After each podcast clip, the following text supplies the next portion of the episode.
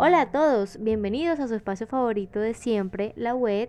Mi nombre es Valentina Salcedo y el día de hoy me acompaña Lina Vergara. Recordemos que en los episodios anteriores hemos venido hablando de distintas maneras en cómo podemos manejar y reconocer nuestras emociones. Hoy vamos a seguir con ese proceso y veremos una de las últimas técnicas en esta serie de podcast que hemos trabajado para ustedes. No siendo más, empecemos con este espacio provechoso. Hola Valentina, sí, Ahora vamos a hablar sobre otra técnica que va encaminada al cambio cognitivo. Es decir, vamos a tratar de darle una vuelta a la percepción de la emoción que estamos sintiendo, que en su mayoría a veces son negativas, y le vamos a dar un valor dentro de la situación donde se nos genere dicha emoción. Pero no se asusten, esto es más sencillo de lo que parece.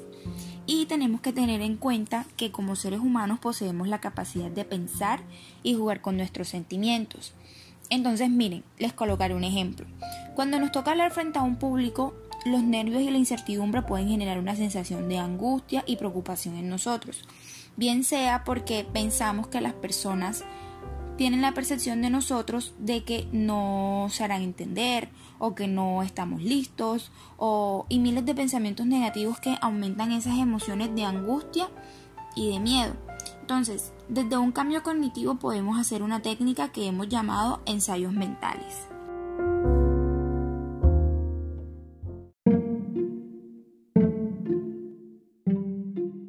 Es realmente interesante lo que nos estás contando, Lina. Cuéntanos un poco más, cuéntanos en qué consiste.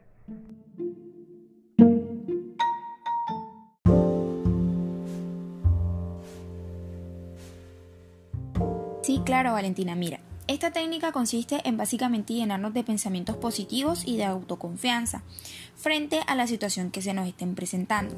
Entonces, si retomamos el ejemplo que les había dicho, cuando les toca presentarse frente a un público y exponer un tema cualquiera, en este caso, para lograr esa sensación de angustia que tienen, pueden llenarse ustedes mismos de pensamientos positivos que cambien esa angustia por sentimientos de seguridad. Se pueden decir a sí mismos frases como estoy preparado en el tema, soy capaz de hacerlo, las personas me van a entender lo que les estoy diciendo y les, y les van a agradar mis comentarios acerca del tema que estoy hablando.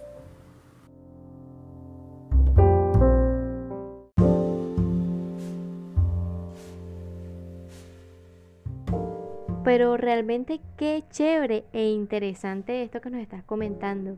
Es algo que podemos hacer en cualquier momento en los que creamos que nuestras emociones negativas se extienden más de lo que queremos, más de lo que podamos en ese momento eh, manejar. Y pues nuestra actitud y las cosas que nos decimos a nosotros mismos tienen gran influencia en nuestras emociones. Me ha gustado mucho esta estrategia.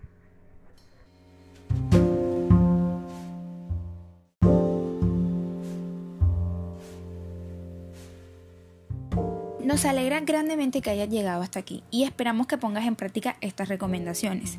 Y recuerda, si esta serie de podcast te han servido, no olvides compartirlo para que puedas ayudar a más personas a cultivar el autocuidado y contar con mejores herramientas para mejorar su salud mental. Sigamos conectados. Nos vemos.